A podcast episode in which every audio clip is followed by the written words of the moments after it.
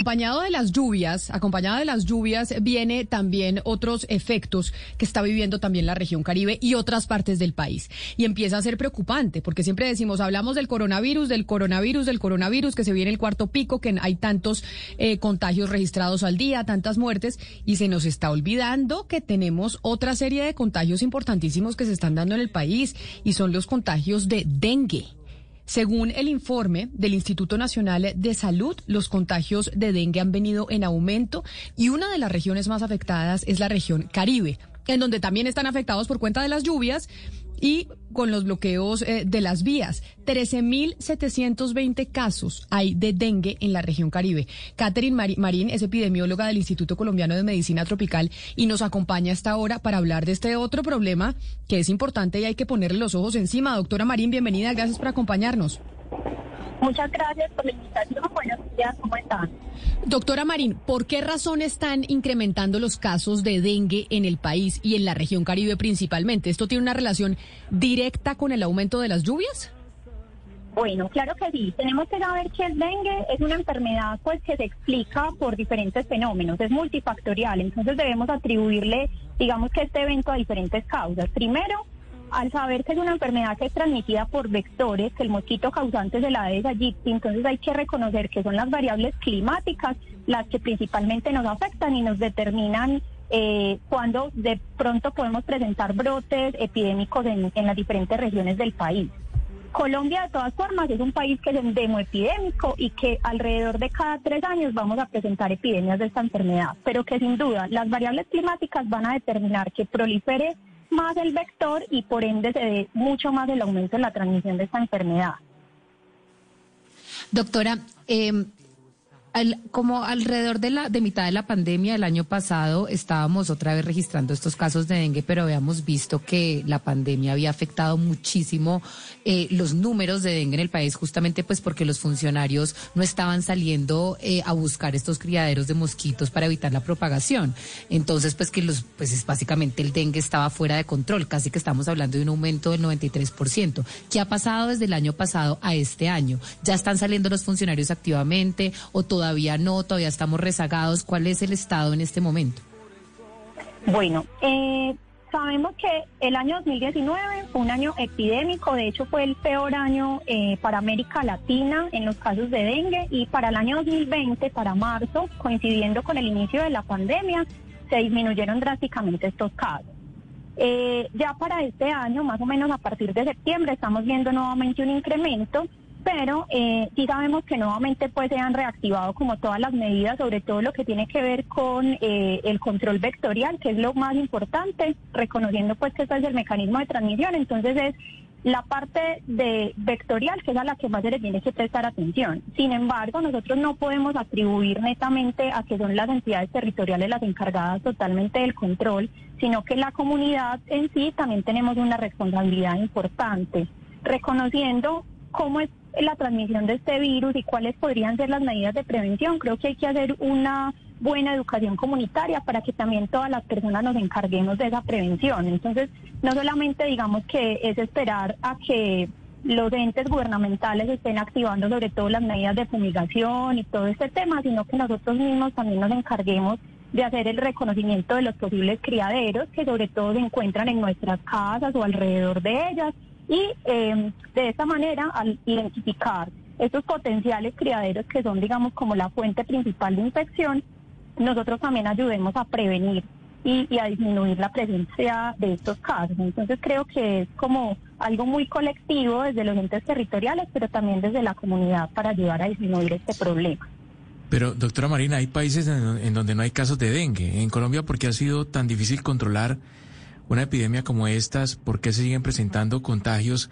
Eh, ¿Qué pasa con los, los, los, programas de fumigación y los controles biológicos, eh, eh, por ejemplo, a través del pez y que en algún momento se trató de implementar para, para controlar la propagación de la EDES? Bueno, ahí pues digamos que sí tenemos que, hablar de diversas cosas y es pues yo resalto mucho el tema de que no solamente es la fumigación, porque también hay que reconocer que podríamos tener en algún momento, pues no solamente es el control químico, ¿cierto? También deberíamos apuntarle al control biológico y a otras medidas. Pero Colombia en específico tiene transmisión de los cuatro serotipos. Dengue es un virus que tiene cuatro serotipos y que Colombia específicamente tiene pues circulación de los cuatro y esto hace que sea una zona más hiper endémica y que se produzcan, digamos, epidemias de forma más frecuente porque todo el tiempo tenemos población susceptible eh, de enfermarse por esta enfermedad, por esta misma causa. Entonces, mm, no siempre las actividades, sobre todo de fumigación, que serían eh, de control químico, son tan eficientes. También podemos eh, encontrar en algunos casos algún tipo de, de, resistencia. Entonces, hay que hacer también un intercambio de los químicos que se estén utilizando. Pero en definitiva, esta no es la única solución. Y también no sé si saben que se han venido como implementando o tratando de implementar otro tipo de medidas como son el control biológico hay unos programas ahorita que se están llevando a cabo, sobre todo con, con Volvaquia, que también se está tratando como de evaluar la, la eficacia de esta medida. Sí, es que precisamente por ese programa con el Volvaquia que empezó desde 2017, lo empezó aquí el PC de la Universidad de Antioquia, ese programa en que se llevaban, eh, pues se liberaban mosquitos infectados con esa bacteria de Volvaquia que les quitaba a los mosquitos eh, el Aedes aegypti, les quitaba la capacidad de transmitir el virus y se habló mucho de ese programa y finalmente no volvimos a huir. Eh, ¿Ese programa sigue vigente? ¿Está en cuáles departamentos? Eh, sí, señora. Pues eh, inicialmente, pues cuando el programa inició, inició fue en el departamento de Antioquia, en algunos municipios. Inicialmente se hizo una prueba piloto en el municipio de Bello y posteriormente pues migró también a, Medellín.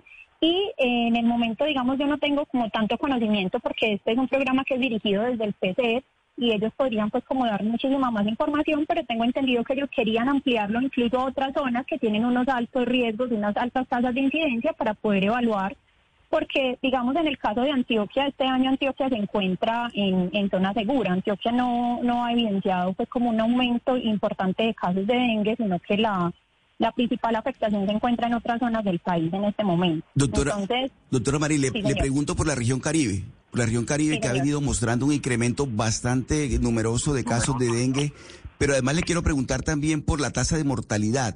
¿Qué tanta mortalidad está produciendo en el país en general y en la región Caribe en particular el dengue? Sí, señor. Mira, en el país a la fecha hay un reporte de 135 muertes probables, pero de estas solamente se han confirmado 36 y eh, los departamentos o la región que más ha, aportado casos ha sido eh, Bolívar, Bolívar, el departamento de Bolívar eh, y como tal Cartagena, sobre todo la ciudad de Cartagena tiene en el momento un reporte de 10 casos de muertes y lo preocupante es que las principales muertes se producen en menores, sobre todo en niños, entonces creo que aquí radica la principal preocupación de esta enfermedad. Doctora Marín, hemos hablado mucho de la prevención, pero también sabemos que para evitar ese dengue severo, ese dengue que termina matando, es importante la detección temprana.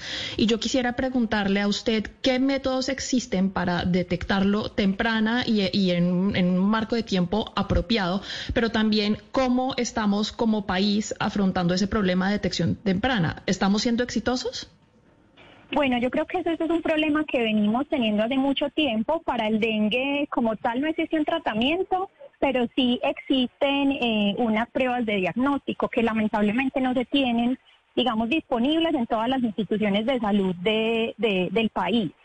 Hay unas pruebas que se denominan pruebas rápidas que serían muy útiles si, digamos, en todas las instituciones pudieran tenerse y de este modo, pues, digamos, hacer un diagnóstico más oportuno pero también eh, hay algo importante y es eh, a tiempo poder eh, identificar los signos de alarma. Entonces acá sí tenemos que tener una buena educación, tanto en la comunidad para que una vez identifiquen los signos de alarma consulten, pero también en el personal asistencial, donde una vez un paciente consulte con estos signos, identifiquen tempranamente que puede ser un paciente que está haciendo severidad por esta enfermedad y que requiere una atención inmediata. Entonces acá sí necesitamos también que el personal asistencial esté bien capacitado en las vías de práctica clínica, donde dan las indicaciones adecuadas de cómo debe ser el manejo de estos casos. Pues doctora Catherine Marín, epidemióloga del Instituto Colombiano de Medicina Tropical, gracias por atendernos y por hablarnos de este otro tema que es importante, el dengue en Colombia y cómo cada vez estamos viendo más casos en ciertas regiones del país. Feliz día para usted. Muchas gracias. Hasta luego.